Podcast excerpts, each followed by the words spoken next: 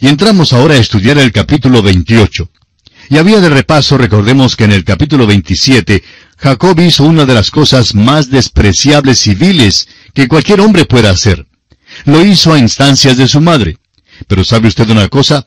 A veces las personas se justifican haciendo ciertas cosas o por cierto comportamiento raro o malo, simplemente diciendo que su madre no les amaba lo suficiente cuando eran pequeños.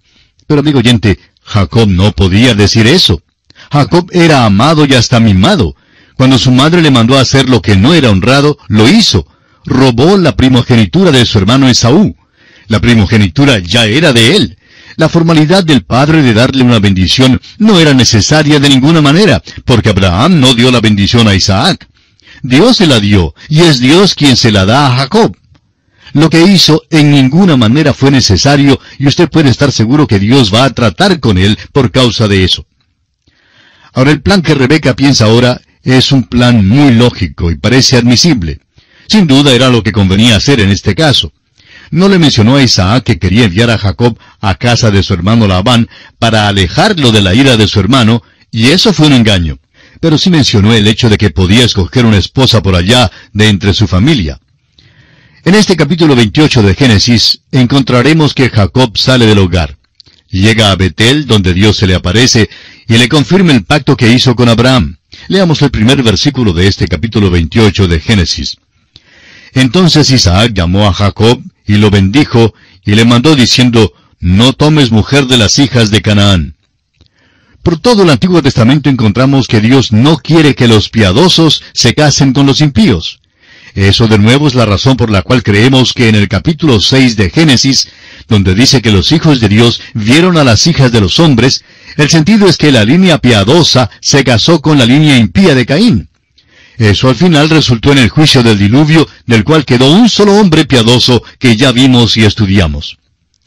El matrimonio de personas de distintas creencias siempre conduce a la impiedad.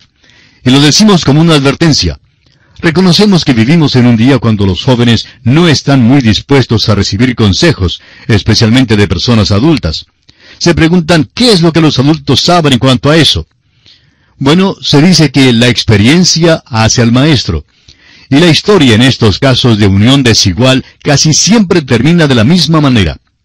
Una señorita o un joven dice que ha encontrado la persona justa, la persona exacta con quien desea casarse, pero resulta que tal persona no es cristiana. Sin embargo, quiere casarse con esa persona y ganarla para el Señor. Joven y señorita que me escucha, permítame decirle que si usted no pudo ganar a esa persona para Cristo antes de casarse, tampoco le será posible ganarla después de casarse. Dios prohíbe que el piadoso, que el pío, se case con el impío. Siempre esto involucra tristeza. Hay literalmente centenares de casos, y todavía no hemos conocido un caso que haya tenido éxito en este asunto. Y es que no podemos ganarle a Dios. Dios ha escrito con tinta indeleble en su palabra que los piadosos no deben casarse con los impíos. Mire usted, por ejemplo, el caso de Acab y Jezabel. También el apóstol Pablo en su segunda carta a los Corintios, capítulo 6, versículo 14 dice, No os unáis en yugo desigual con los incrédulos, porque ¿qué compañerismo tiene la justicia con la injusticia? ¿Y qué comunión la luz con las tinieblas? El Nuevo Testamento amonesta a los cristianos a que no se unan en yugo desigual con los incrédulos. Ahora no se unen en yugo desigual solo sentándose con alguien en la plataforma. Lo hacen casándose. Esa es la manera de unirse con ellos. Y Dios nos prohíbe categóricamente que lo hagamos. Bueno, volviendo a Génesis capítulo 28, leamos los versículos 2 hasta el 5. Levántate, ve a Padán Aram, a casa de Betuel, padre de tu madre, y toma allí mujer de las hijas de Labán, hermano de tu madre y el Dios omnipotente te bendiga y te haga fructificar y te multiplique hasta llegar a ser multitud de pueblos, y te dé la bendición de Abraham y a tu descendencia contigo, para que heredes la tierra en que moras, que Dios dio a Abraham. Así envió Isaac a Jacob, el cual fue a Padán Aram, a Labán, hijo de Betuel Arameo, hermano de Rebeca, madre de Jacob y de Esaú. Es obvio ahora que Isaac comprende que es Dios quien ha dado la bendición a Abraham y que Dios la ha transferido a él y que esta bendición debe ser pasada a su hijo Jacob. Si alguien preguntara acerca de la nacionalidad de estas personas, tendremos que decir que son sirios. Así los llama la Escritura. Realmente debemos decir que Abraham era sirio. Esa es la manera de designarlo. Luego, ¿fue judío Abraham? ¿Fue israelita? No, en realidad no lo era. La nación de Israel realmente no principia sino en Jacob, cuyo nombre fue cambiado por Israel. Luego sus doce hijos llegaron a ser las doce tribus de Israel. Ahora sí es verdad que esta línea procede de Abraham. Él es el padre, pero también es el padre de Ismael y de Madián. Por tanto, note usted que Abraham es el padre de los israelitas y también el padre de los madianitas. Veamos ahora los versículos 6 al 9. Y vio Esaú cómo Isaac había bendecido a Jacob y le había enviado a Padán Aram para tomar para sí mujer de allí, y que cuando le bendijo le había mandado diciendo, No tomarás mujer de las hijas de Canaán, y que Jacob había obedecido a su padre y a su madre, y se había ido a Padán Aram. Vio asimismo Esaú que las hijas de Canaán parecían mal a Isaac su padre, y se fue Esaú a Ismael, y tomó para sí por mujer a Maalat, hija de Ismael, hijo de Abraham, hermana de Nebayot, además de sus otras mujeres. Ahora, para que no nos entienda mal cuando dijimos que no tendríamos más que ver con la línea de Ismael, permítanos decir que la Biblia no seguirá esa línea. Sin embargo, su línea será mencionada al cruzar la línea que conduce a Cristo. De modo que aquí Esaú sale y se casa con una de las hijas de Ismael. Cree que esto agradará a su padre. Y es que le falta percepción espiritual. Los ismaelitas fueron rechazados tanto como los cananeos y los filisteos.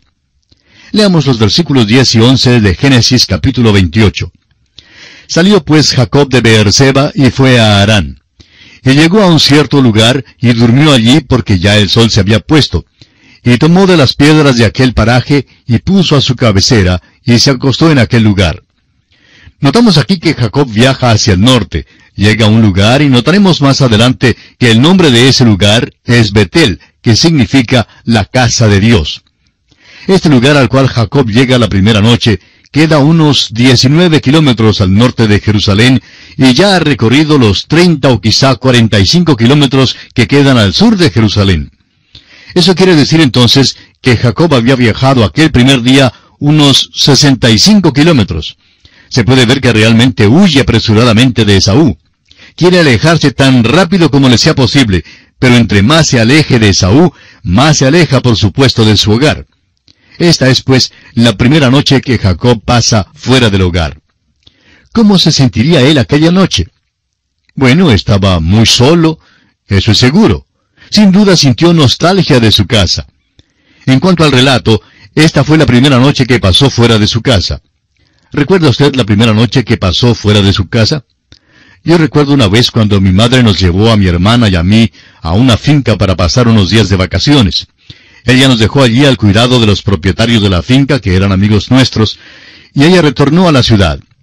Bueno, durante el día, después de quedarnos allí en casa, mi hermana y yo jugamos por un buen rato, Luego vino la hora de la cena y por supuesto comenzó a oscurecer. Después de la cena entonces, mi hermana y yo resolvimos dar un paseo y salimos de la casa y comenzamos a caminar por el camino que llevaba hasta el río. Y cuando llegamos hasta el puente, nos sentamos sobre una gran piedra y comenzamos a llorar desconsoladamente. Parecía como si hubiéramos perdido a nuestra madre. Y cuánto deseábamos habernos ido con ella. Parecía que estábamos solos y desamparados en el mundo y deseábamos ardientemente que nuestra madre regresara y nos llevara. Bueno, finalmente cuando ya nos cansamos de llorar, volvimos a casa y fuimos a dormir. Al día siguiente, cuando nos levantamos, algunos de los muchachos de la finca comenzaron a bromear con nosotros, diciendo que habíamos llorado desconsoladamente. Bueno, era verdad, y era que sentíamos una profunda nostalgia de nuestro hogar. Por esa razón habíamos llorado con tanto desconsuelo frente a ese río. Y bien, aunque Jacob ya era realmente un hombre, tal vez debió haber sentido nostalgia también de su hogar.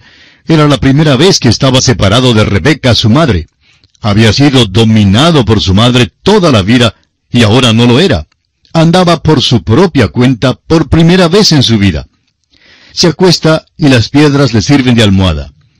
Amigo oyente, es un lugar triste y alguien ha dado una descripción breve diciendo que hay rocas grandes y descubiertas que quedan a unos 1200 pies sobre el nivel del mar en los cerros.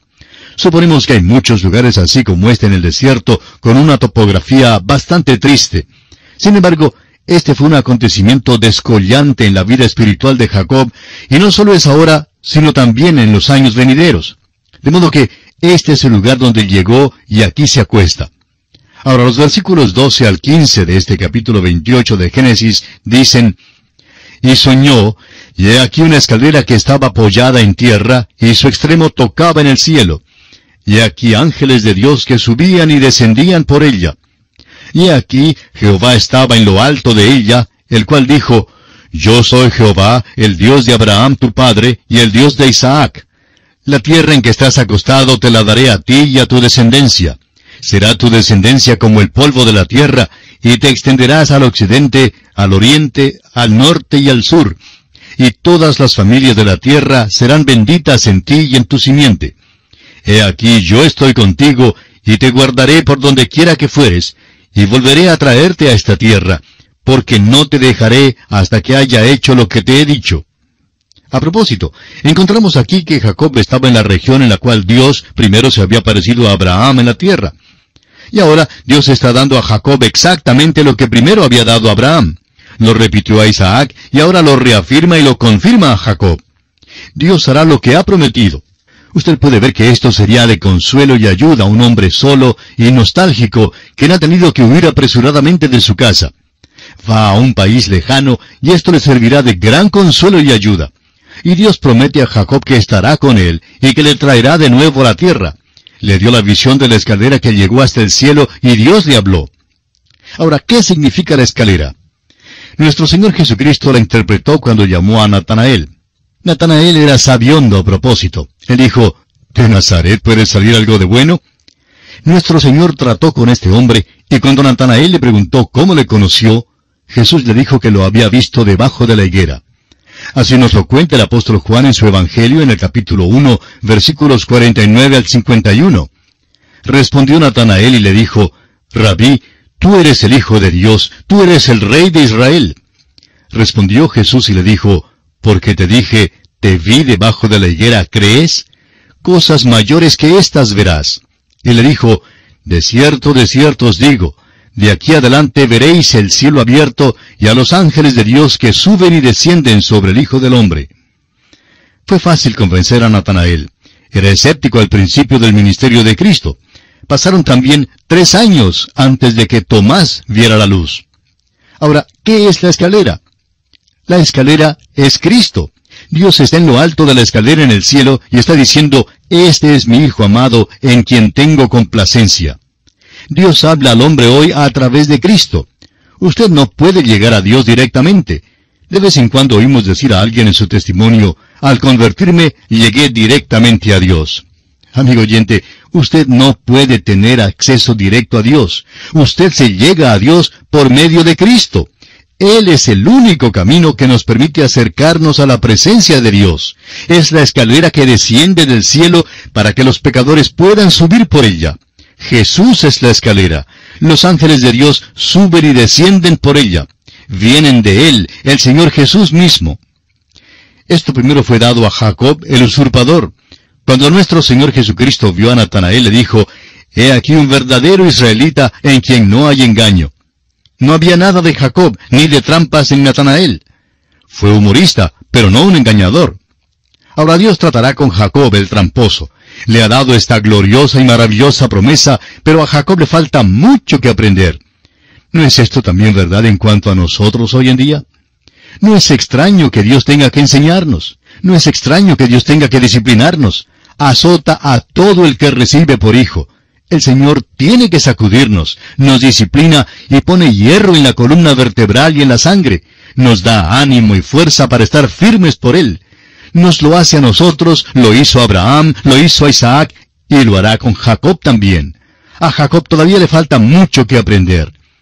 Leamos ahora los versículos 16 y 17 de este capítulo 28 de Génesis que estamos estudiando. Y despertó Jacob de su sueño y dijo, Ciertamente Jehová está en este lugar, y yo no lo sabía. Y tuvo miedo y dijo, cuán terrible es este lugar. No es otra cosa que casa de Dios y puerta del cielo. Cuando Jacob huyó de su casa, tenía un concepto limitado de Dios. Creía que si huía de la casa, huía también de Dios. Creía que había dejado a Dios por allá en su casa. Pero luego descubrió que Dios estaba con él allí también, en ese lugar. El Señor está en este lugar. Dios le dijo que iría con él. Por eso dice Jacob, cuán terrible es este lugar.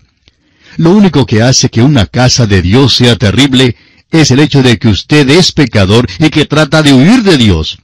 Cada casa de Dios, cada iglesia, debe ser un lugar terrible para cualquier pecador que huye de Dios. Es el lugar donde el pecador debe encontrarse con Dios, donde se enfrenta cara a cara con Dios por la escalera que ha sido bajada del cielo, Cristo mismo. Leamos ahora los versículos 18 al 22 de Génesis capítulo 28. Y se levantó Jacob de mañana y tomó la piedra que había puesto de cabecera, y la alzó por señal, y derramó aceite encima de ella. Y llamó el nombre de aquel lugar Betel, aunque Luz era el nombre de la ciudad primero. E hizo Jacob voto diciendo, Si fuere Dios conmigo, y me guardare en este viaje en que voy, y me diere pan para comer y vestido para vestir, y si volviere en paz a casa de mi padre, Jehová será mi Dios. Y esta piedra que he puesto por señal será casa de Dios, y de todo lo que me dieres, el diezmo apartaré para ti. Jacob tiene mucho que aprender, y esto se evidencia aquí. ¿Qué es lo que está haciendo? Quiere hacer un cambalache, un trueque con Dios. Le dice al Señor, si tú haces esto, entonces yo haré aquello. Y Dios ya le había dicho que Él iba a hacer todo eso por Él. Dios dice, yo voy a guardarte y voy a traerte de regreso a esta tierra y voy a darte esta tierra y te voy a dar una descendencia. Jacob ahora le dice a Dios, si tú haces esto y aquello, él quiere hacer un trato con Dios y le dice, si tú lo haces, entonces te serviré. Amigo oyente, Dios no hace tratos con nosotros de esa manera, y no lo hizo con Jacob en aquel día. Si lo hubiera hecho, Jacob nunca hubiera regresado a esa tierra.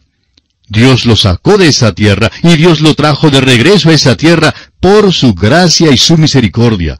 Y cuando Jacob finalmente regresó a Betel, regresó como un hombre más sabio. ¿Sabe usted a qué regresó? Regresó para adorar y alabar a Dios por su misericordia. Dios había sido misericordioso con él. Uno no hace cambalaches o trueques con Dios, amigo oyente. Uno no puede hacer tratos con Dios de esa manera. Muchísimas personas aún hoy día dicen que servirán al Señor si Él hace tal o cual cosa por ellos. Esto es un error, amigo oyente, porque Dios no hace tratos así. Él le extiende su misericordia y es bondadoso con usted, pero no le pide nada a cambio. Lo que él sí dice es que si usted le ama, entonces querrá servirle de veras. Esa será la esclavitud de amor. Es la misma clase de amor que una madre tiene por su pequeñito. Ella se convierte en su esclava. Así es como Dios desea que usted y yo seamos. Jacob trató de hacer un trato con Dios, y muchos de nosotros estamos tratando de hacer un trato con Dios. Amigo oyente, Dios solo desea llegar a ser su Padre por medio de la fe en Cristo Jesús. Y aquí nos detenemos por hoy.